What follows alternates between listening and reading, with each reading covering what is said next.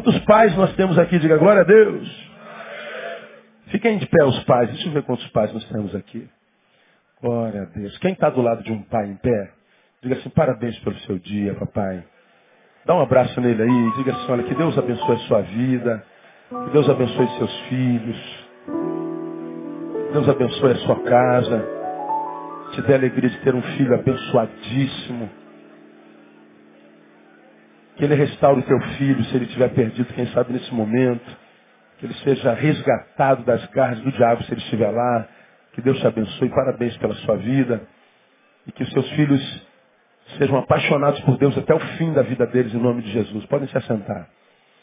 Nesses 30 minutos que nos restam, eu queria fazer uma, uma meditação com os irmãos sobre pai. Eu já preguei sobre Abraão como exemplo de pai muitas vezes. Eu sou apaixonado por Abraão, irmão.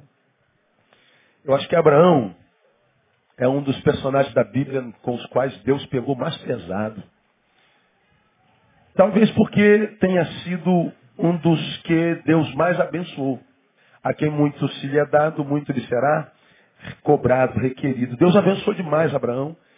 Ele transformou no pai da fé. Nele, diz a palavra, Gênesis capítulo 12, todas as nossas famílias seriam benditas. Por causa da bênção que Deus deu a Abraão, a família Barreto é abençoada. A família Bastos é abençoada. A família Santos é abençoada. A família, sua família é abençoada. Por causa do chamamento de Abraão que deixou pai e mãe para ser pai de todas as nações, de todos os povos da terra, de todas as tribos. Ele é o pai da fé. E nós conhecemos bem a história de Abraão. E a história de Abraão e a sua paternidade espiritual sobre todas as nações começa da sua relação com Deus e, consequentemente, por causa da relação com Deus, da sua relação com o seu filho. A relação de Deus enquanto pai começa em Abraão. Até Abraão, Deus era visto como criador. Depois de Abraão, Deus passou a ser visto como pai. Abraão deu origem àqueles que nós chamamos de patriarcas, que vem de pai. E Deus começou a ser conhecido como Deus de Abraão, de Isaac e Jacó, seus filhos. Patriarcas vem de pai. Então até a ideia de vermos Deus como pai tem a ver com Abraão. Por incrível que isso possa parecer. Então Abraão tem uma, uma relação paterna com a figura do pai muito, muito especial. Eu gosto demais da história de Abraão porque eu aprendo demais com ela e quando a gente aprende com uma história, essa história não pode ser esquecida de jeito nenhum. Porque nós vivemos, para mim, é, um tempo em que nós vivemos uma quase total, veja, quase, quase total abstinência de referenciais. Essa é uma geração que não tem referenciais. Aliás, tem. Mas são tão raros, tão raros, que a gente quase não as enxerga. Referenciais pessoas às quais seguir, às quais imitar.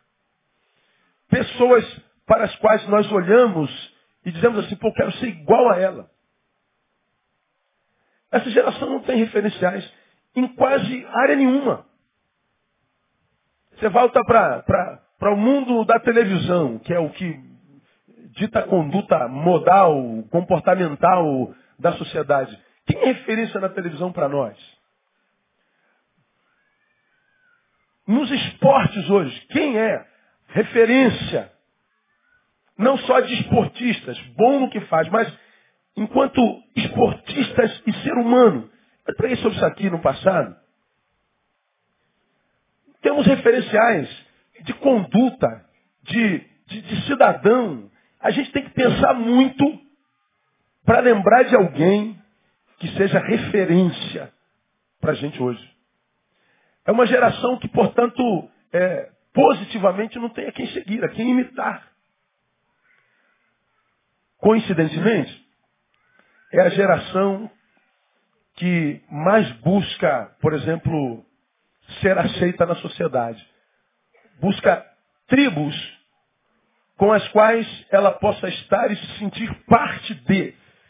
Se sentir parte de alguma coisa, se sentir amada, aceita.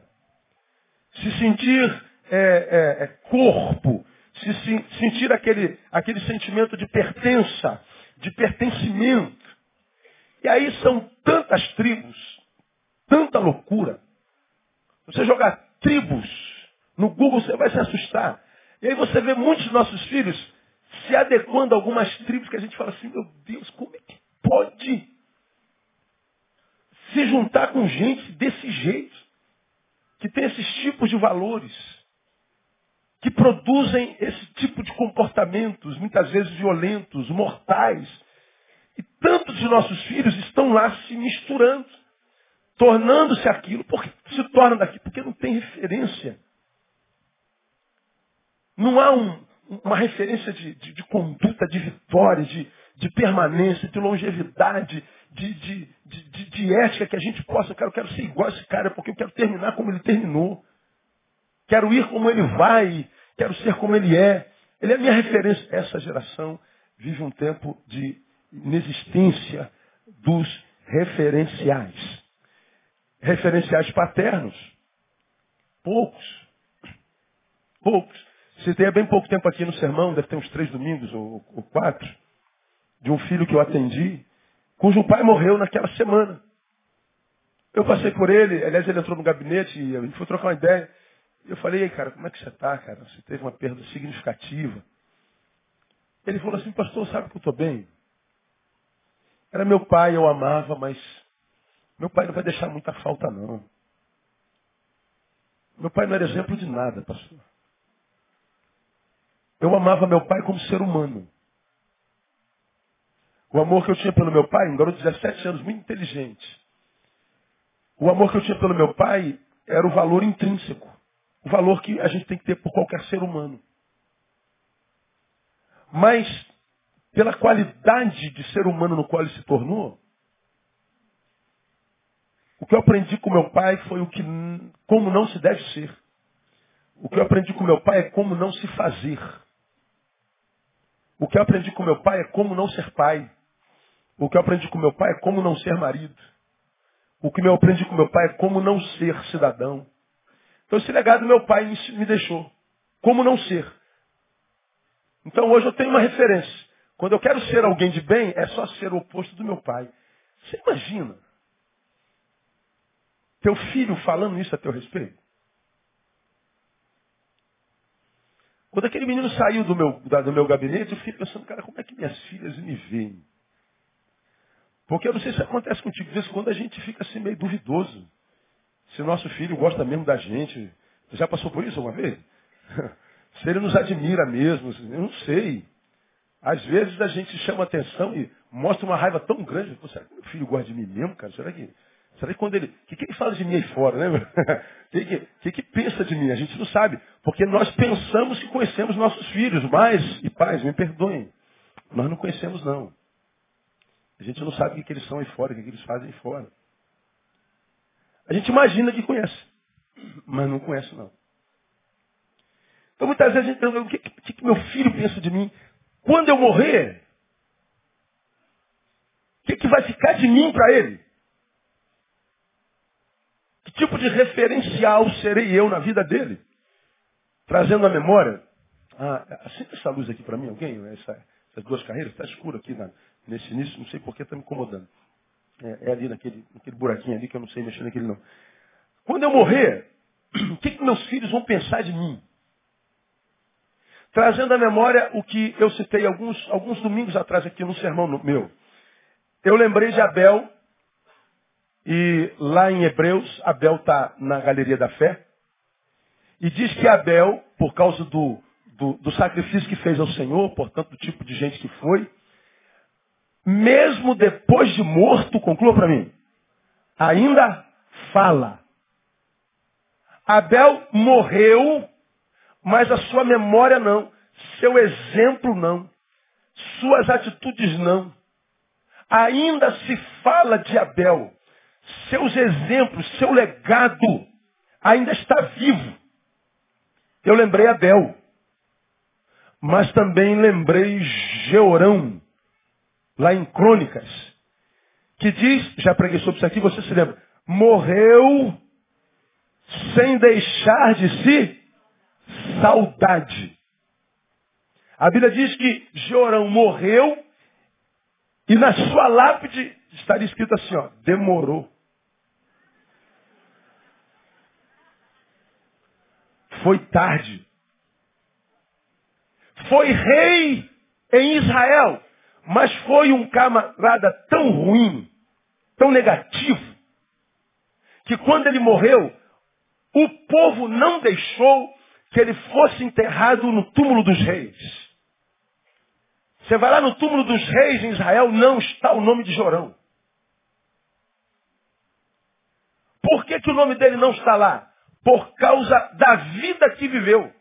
Por que, que Abel, depois de morto, ainda fala? Por causa da vida que viveu. Então, a vida que eu levo, ela não é importante só enquanto eu estou vivo, mas até depois de morto, porque eu deixo um legado para a posteridade. Depois de mim, meus filhos continuam o meu legado. Agora, para a nossa reflexão, pai, que tipo de legado nós temos deixado para os nossos filhos? Citei aqui bem pouco tempo atrás alguém que eu atendi no gabinete, eu nunca cito o nome, mas os exemplos edificam.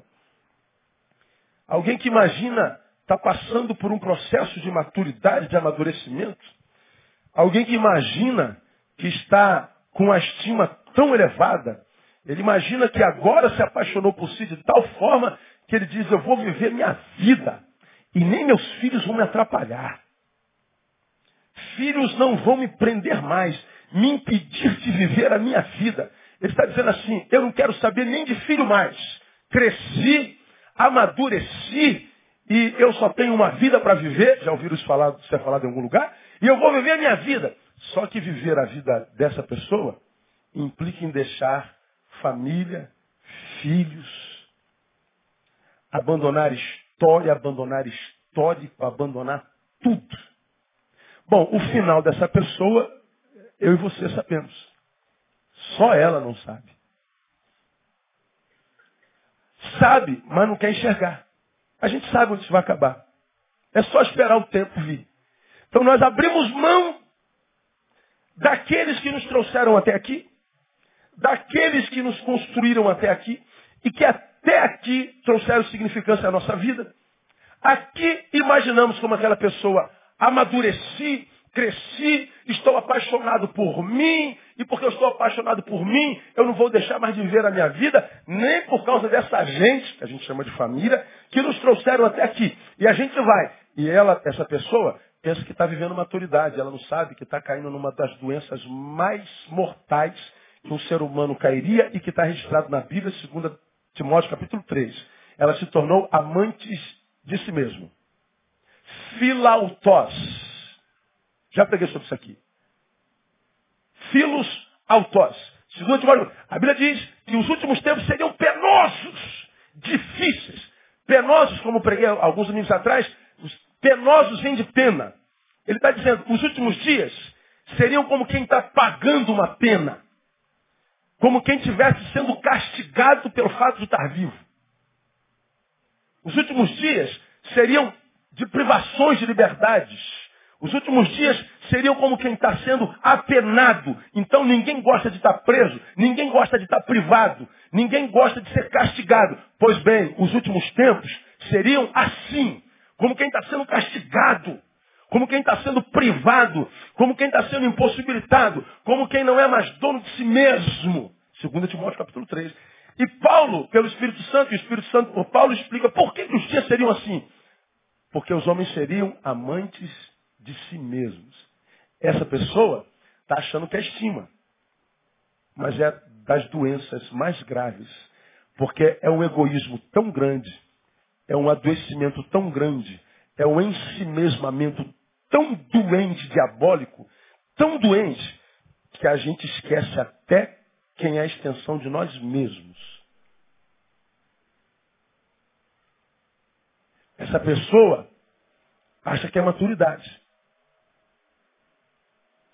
Mas ela esqueceu que também Timóteo em 1 Timóteo 5, 8, diz, pelo que se alguém não cuida dos seus, principalmente dos da sua família, nega a fé e é pior do que o um incrédulo. Mas na cabeça da pessoa que adoeceu, viver a vida é pensar só em mim.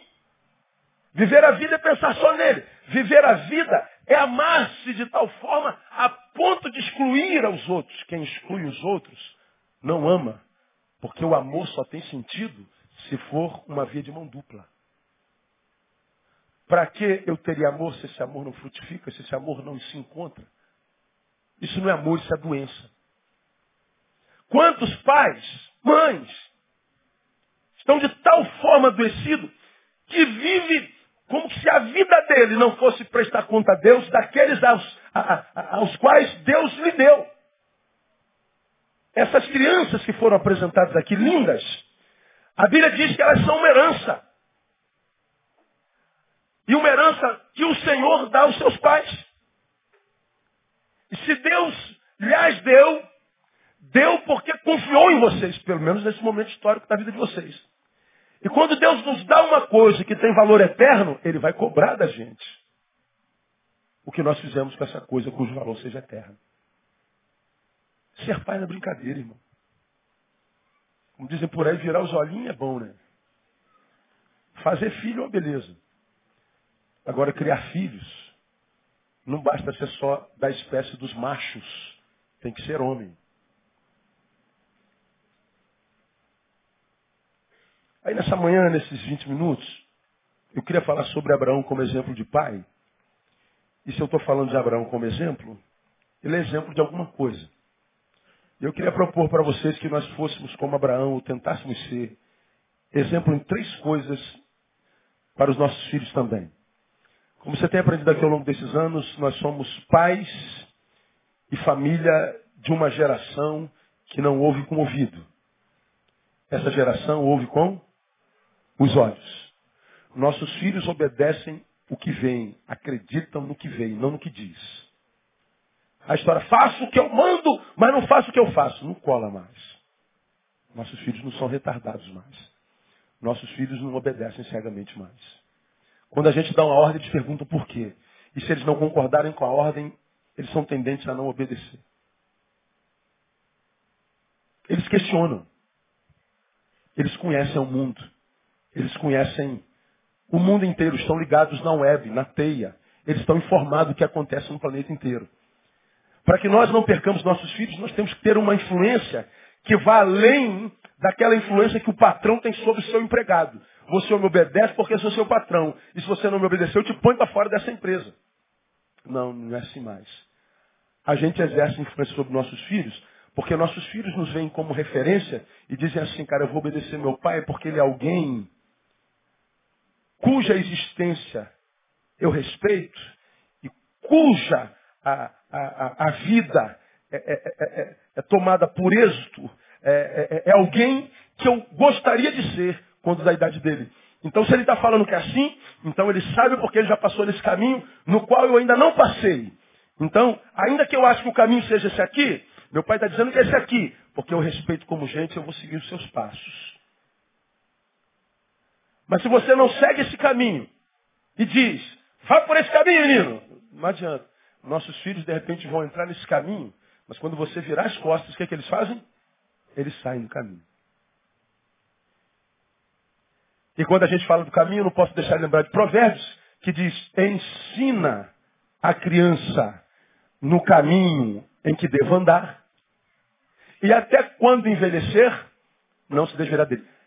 O que a gente nem sempre atenta nesse versículo é que está lá, pode ver lá. Ensina a criança no caminho em que deve andar. Diferente de ensina a criança o caminho. Tamar, o, o caminho é ali. Eu estou do lado de fora apontando. Mas o texto diz, ensina a criança no caminho. Eu estou no caminho e no caminho eu a vou ensinando. Dá para entender a diferença? É lá. Não. É aqui. e eu vou te ensinar no caminho como é que se faz. Quando nós pais ensinamos no caminho, até envelhecer não se desvia dela. Quando a gente diz o caminho, provavelmente nossos filhos se desviem. Por quê? Porque é o exemplo. Como diriam os, os nossos antepassados e os que tinham mais sabedoria do que nós, nasceram primeiro do que a gente, diz que conselhos convencem, mas exemplos arrastam. Exemplos. Nossos filhos precisam de exemplos, de referenciais. Abraão foi exemplo em três perspectivas. A primeira, foi um exemplo de esperança. O exemplo de esperança eu vou tirar da onde? De 21 de Gênesis. Abre a tua Bíblia em Gênesis capítulo 21. Gênesis capítulo 21.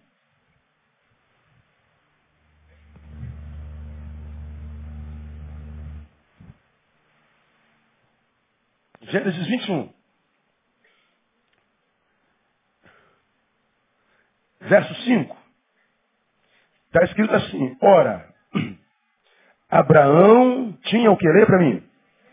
Cem anos quando lhe nasceu Isaac, seu filho. Bom, hoje em dia, a gente vê que as pessoas estão tendo filho cada vez mais velho. A gente vai para o shopping e vê um monte de gente é, já, já tá certinho, tá certinho, tá certinho. Tá, tá, obrigado, filho meu. Saber, você casar, a esposa é sua, só por causa da sua intenção. Os, os casais estão passeando na, no shopping, aí você olha para o bebezinho e olha para o papaizinho e você fica na dúvida. Qual é a dúvida? Diga para mim. É pai ou avô? Ah, vocês passam por isso também, não é verdade? E muitas vezes quem é falastrão fala demais. Ah, é o netinho? Não, é meu filho. Pronto, eu tive com a cara de panaca, porque se meteu na vida de quem não tinha que se meter.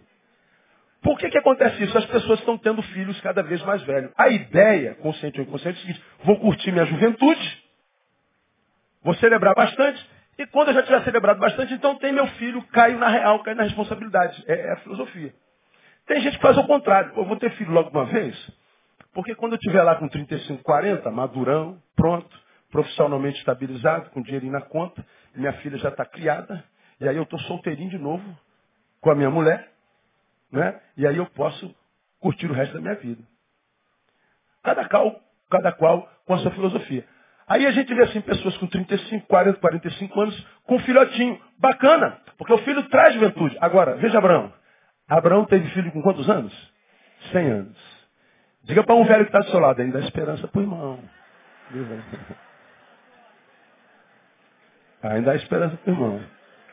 Não é?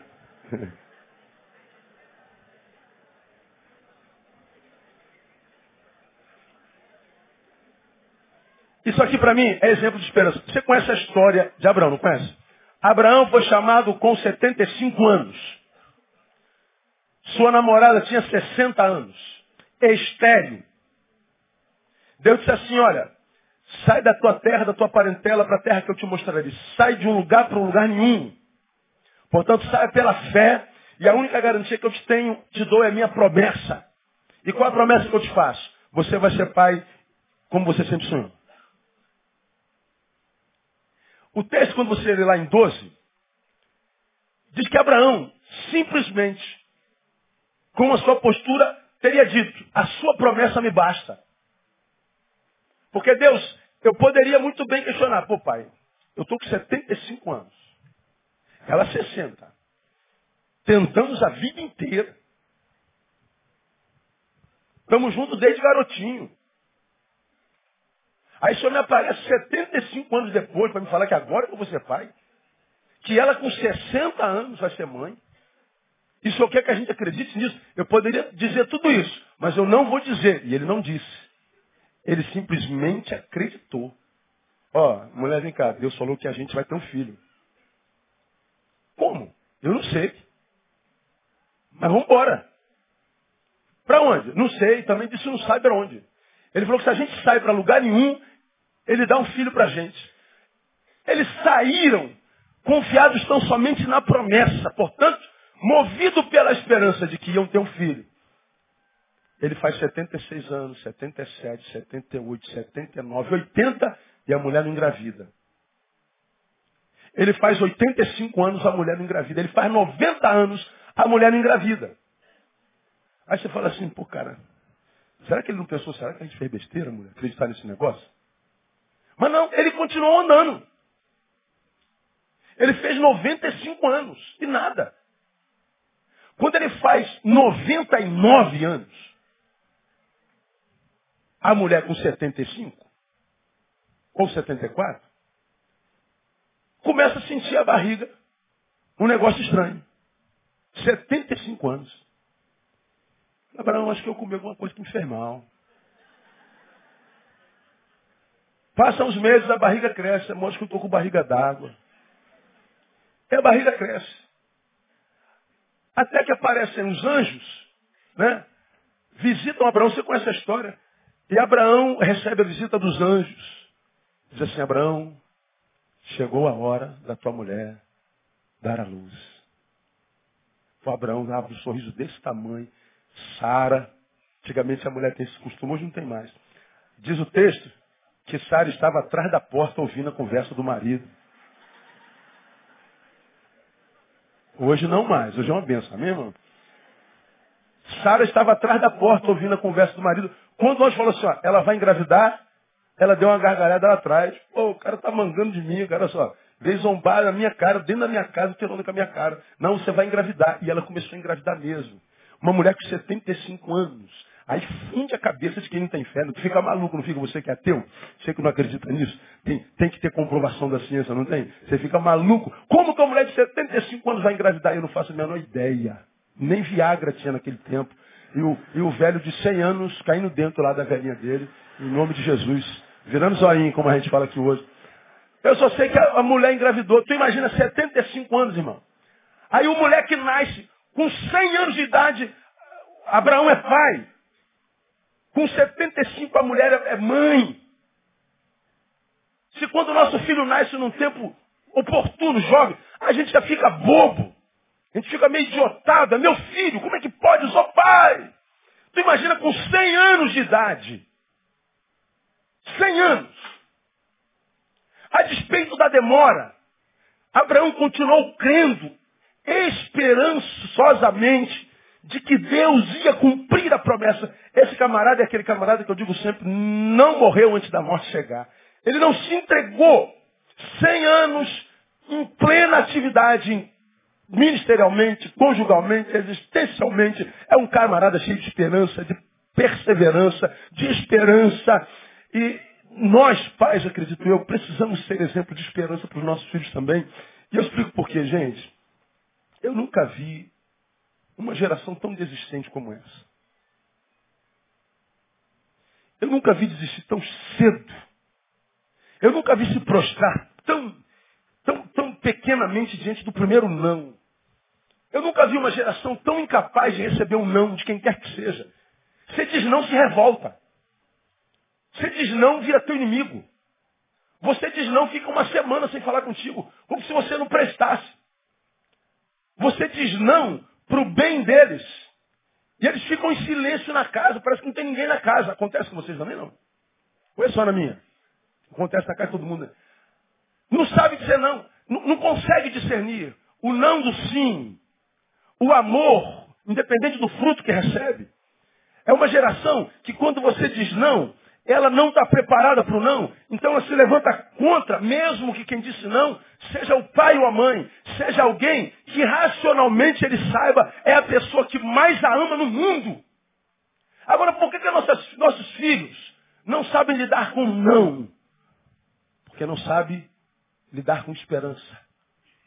Esperança vem de esperar. A esperança é o lado psicológico da fé. É saber que há uma coisa que eu quero. E eu estou doido para tomar posse dessa coisa logo. Mas eu estou impossibilitado de tomar posse dessa coisa logo. Então eu fico desesperado, porque eu quero essa coisa logo. Ansiedade. Eu tenho tanta esperança, e eu tenho, mas eu não sei esperar. E a gente fica tão desesperado, que quando não vem logo, a gente desiste da coisa. Quer saber? Dane-se. E a gente vê aí uma geração de gente perdida, sem referência, carcomida pelo crack, pela sexualidade, pelo vazio existencial. uma geração suicida, uma geração que não conseguiu tomar posse do sonho, não conseguiu passar na prova, não conseguiu passar da primeira vez. Desiste logo. Uma geração que não consegue esperar, não tem esperança. Da onde vem essa incapacidade de esperar em paz, de ter esperança, de ser perseverante? Talvez falta de referenciais.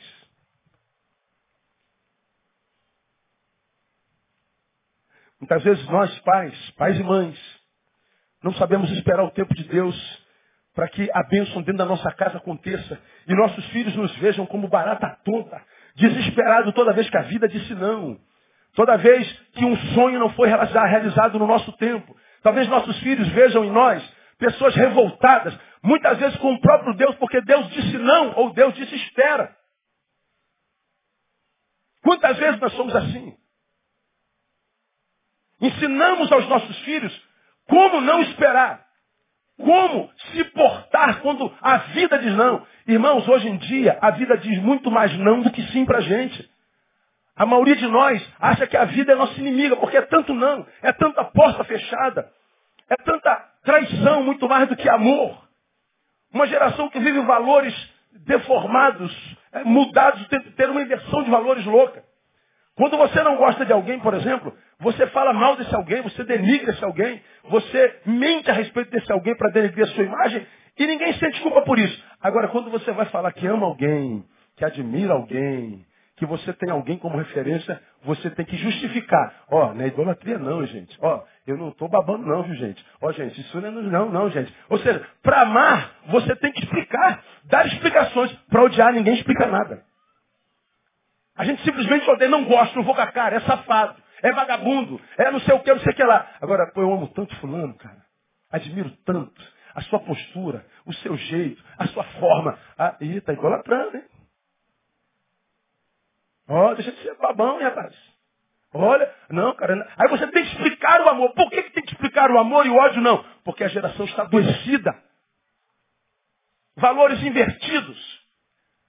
Essa geração é a geração que influencia nossos filhos.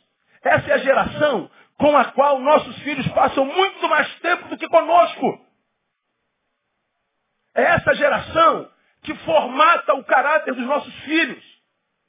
Uma geração sem referenciais. Uma geração filha de divórcio. Uma geração que não tem pai. Uma geração cujo pai abandonou. Uma geração cujo pai não está nem aí para eles. Nós que temos ainda uma família, Criamos filhos nesse contexto. Portanto, nossos filhos têm que orar para nós, pais. Fala assim, ó, meu pai é um exemplo de perseverança. Eu vi meu pai passando desemprego, eu vi meu pai passando dificuldade até com a minha mãe, eu vi meu pai passando por dificuldade, mas eu vi como ele espera em Deus, como ele não abre mão da sua fé, como ele não abre mão da comunhão com os santos, como ele não abre mão da palavra, como ele continua sendo quem ele é, a despeito da adversidade pela qual ele passa, porque o que nossos filhos veem são os pais se deformando à proporção do que acontece ao nosso redor. Precisamos ser exemplo. E quem é exemplo não precisa falar muitas vezes, porque a sua vida já é uma mensagem. Agora, nesse primeiro tópico, pai, responda para si mesmo. Quando sua filha olha para você hoje, quando seu filho olha para você hoje, Veio você referência de perseverança? Veio você exemplo de servo de Deus? Exemplo de um vocacionado? Exemplo de um santo? Exemplo de alguém que, a despeito do que aconteça, não abre mão da coisa principal? Não, pastor, minha filha não pode me ver assim. Pois é. E você acha que a sua postura não está plantando uma história no coração do seu filho? Você acha que o que você está plantando ou deixando de plantar não vai fazer falta na história da tua filha amanhã? E quando a sua filha tiver livre arbítrio, arbítrio, quando a sua filha tiver as asas já crescidas e começar a voar, você não pode mais controlar o voo. Os lugares onde tua filha, teu filho baterão a cabeça, as montanhas das quais eles despencarão, os vales nos quais eles serão massacrados, serão os arquétipos, os memoriais do seu próprio fracasso, porque dói mais em nós os pais a derrota dos filhos do que as nossas próprias. Ouvimos há bem pouco tempo atrás de alguém que estava dizendo isso, isso aí, publicamente, está aí onde todo mundo sabe da vida de vocês, tudo lá, que hoje a gente sabe todo mundo, da vida de todo mundo, a gente se revela, não é? E está lá alguém dizendo assim, quero mais que meus pais envelheçam e morram logo. E mais, se demorar a morrer, eu boto no asilo e tomo posse dos bens. Aí eu falei, desse tamaninho, mas já revelando, revelando frutos de caráter. A gente já começa a ver a deformação cedo. Agora, aonde que isso está acontecendo? Pastor, o mundo é mau. O mundo é o mesmo no qual o filho de todo mundo vive. A escola que a gente imagina está acabando com nossos filhos é a mesma escola onde o filho de todo mundo estuda. Então o problema não é o mundo, embora também seja. Mas agora, quando meu filho sai do mundo e volta para casa, que tipo de casa ele encontra? É claro que eu, como pai santo, você, como uma mãe santa, nós podemos perder nossos filhos, podemos. Pais que agem certinhos também podem perder filhos, porque filhos são seres independentes. Mas eu estou falando que a proporção dos pais que vivem errado é muito maior de perder seus filhos do que aqueles que andam certinho. Nossos filhos precisam de exemplo. Hoje nós temos muitos filhos desistindo da vida muito cedo. Agora, só para a gente pensar, por que será, por exemplo, que os nossos filhos, ou os filhos, hoje, abrem mão da família tão facilmente? Por que será que nossos filhos abrem mão da gente assim, vai embora e some? Meu Deus, não sei nada do filho. Por que, que filhos abandonam a família tão, tão, tão facilmente? Ah, porque o mundo é saboroso e a família não? Por que será que os filhos acreditam em amigos estranhos? Muitas vezes com valores tão deturpados, tão facilmente? Por que, que amigos vagabundos, safados, salafrários, conseguem influenciar nossos filhos tão facilmente e a gente tem tanta dificuldade? Por que será? Por que será que os filhos se entregam às drogas tão facilmente como a gente vê hoje? Drogas, duas razões. Primeiro, a ascensão social, né? O garoto está em crescimento. Só que quem está em crescimento, acha que já cresceu, como eu falo aqui há 200 anos. E o pai já não sabe de nada, a mãe não sabe de nada, tudo burro. Quem sei sou eu, que tem 14, 15, 16, 17, 18. Estou pronto. Aí a geração dele, família arrebentada,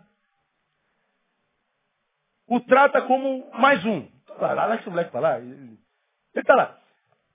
Nós que temos família, filhos, que cuidam da gente, não estamos prontos, achamos que a família estraga prazeres.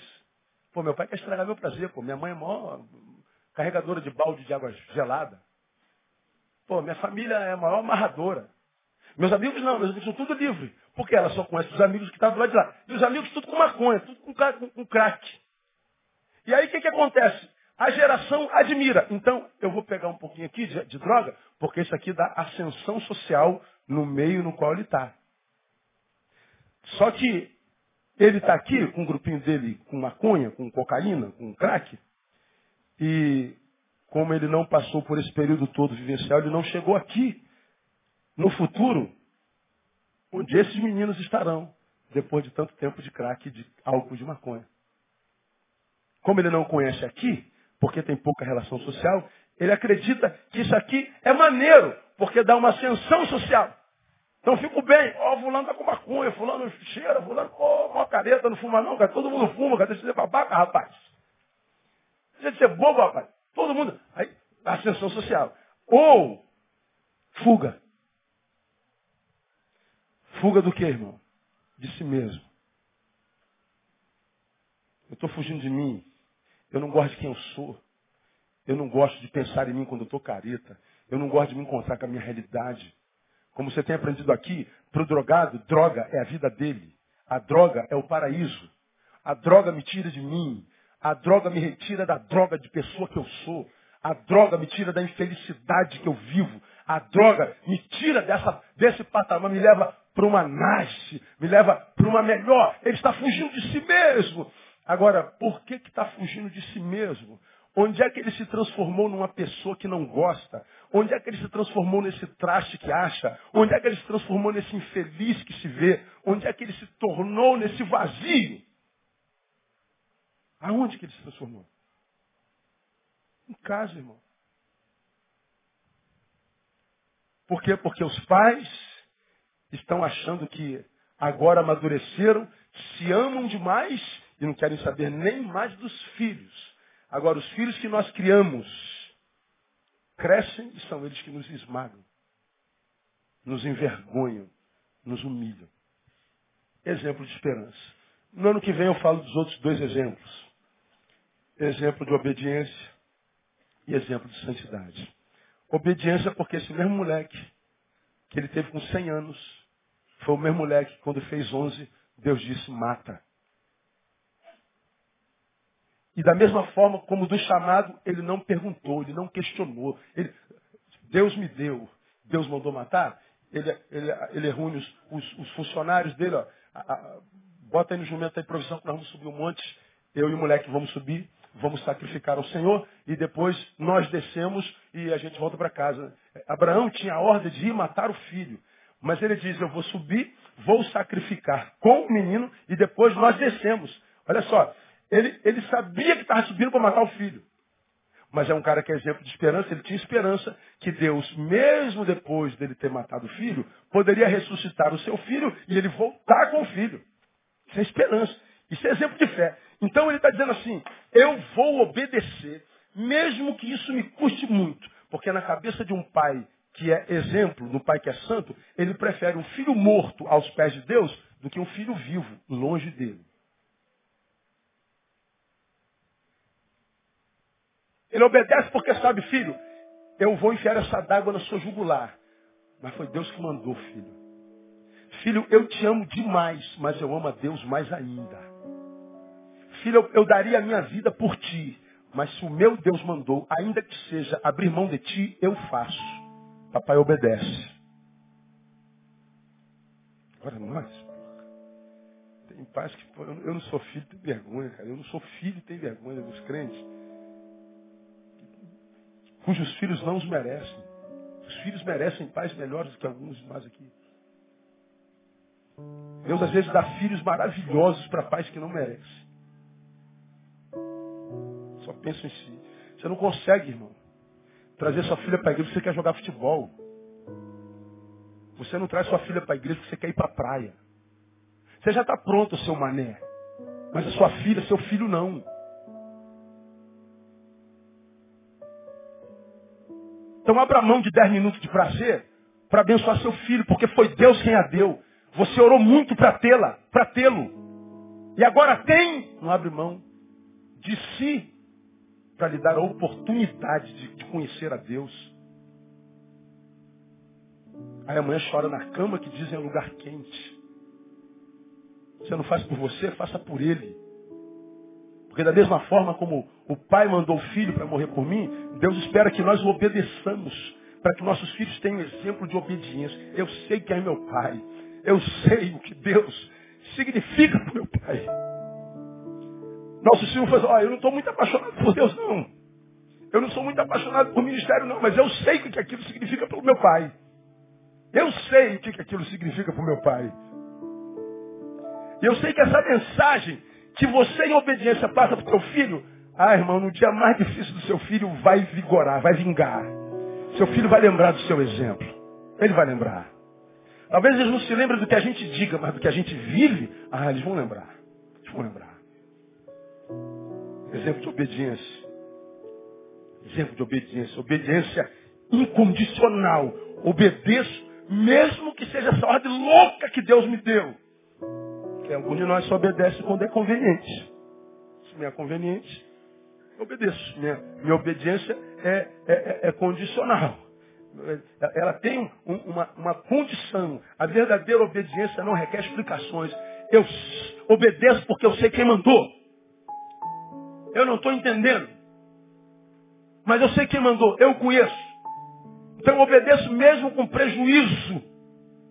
Eu vou obedecer porque eu sei quem está mandando. Hoje a nossa obediência é, é, obediência condicional é o embrião da rebeldia. Eu obedeço só se me for conveniente. Então vai chegar uma hora que eu não obedeço mais, porque muitas ordens são inconvenientes. Muitas ordens não têm explicação. Por que eu tenho que obedecer? Porque você está no, no patamar da obediência do serviço. Quando eu obedeço, eu estou reconhecendo quem é a pessoa que dá ordem. Quando eu obedeço, estou dizendo, eu sei quem é você e eu sei quem sou eu. Eu me enxergo. Por isso eu obedeço. Não entendo essa ordem, não tem lógica, para mim não tem sentido, mas eu sei quem é você, eu sei quem sou, então obedeço. E não há obediência dessa que não vem com recompensa no final, irmão. Obedecer é saber quem é o outro. Desobedecer é ignorar o valor do outro. Quando o pai faz isso, filhos também farão. Quando você desobedece, filhos desobedecerão. Obedecer é saber colocar-se em seu lugar. Obedecer é enxergar-se, portanto, obedecer é um ato de visão. Exemplo de santidade. Filho, eu amo você, mas eu amo a Deus mais. Foi Ele quem me deu você. Portanto, filho, meu maior sonho é que você ame esse Deus que eu amo. Claro que a gente quer filhos doutores, a gente quer filhos ricos, a gente quer filhos. Mas, sobretudo, a gente deve querer filhos apaixonados por Jesus. Porque se nossos filhos forem apaixonados por Jesus, ele vai ter mais melhor do que nós sonhamos para eles. Não é fácil ter um filho que não quer ser o que você sonhou. Mas se você ama seu filho e sua filha, você vai respeitar o sonho dele. E vai abençoar o sonho dele. E ainda que ele não seja o teu sonho, mas se ele for sonho de Deus, ah, meu filho, papai, você vai ser muito bem sucedido e feliz no que fizer. Exemplo de perseverança, exemplo de obediência, exemplo de sinceridade. Deus abençoe você, pai. E que ele te ajude a ser isso para o seu filho e para a sua filha, no nome de Jesus. Amém? Recebe com vinho de Deus essa palavra? Então aplauda o Senhor. Tem lembrança dos pais? Tem.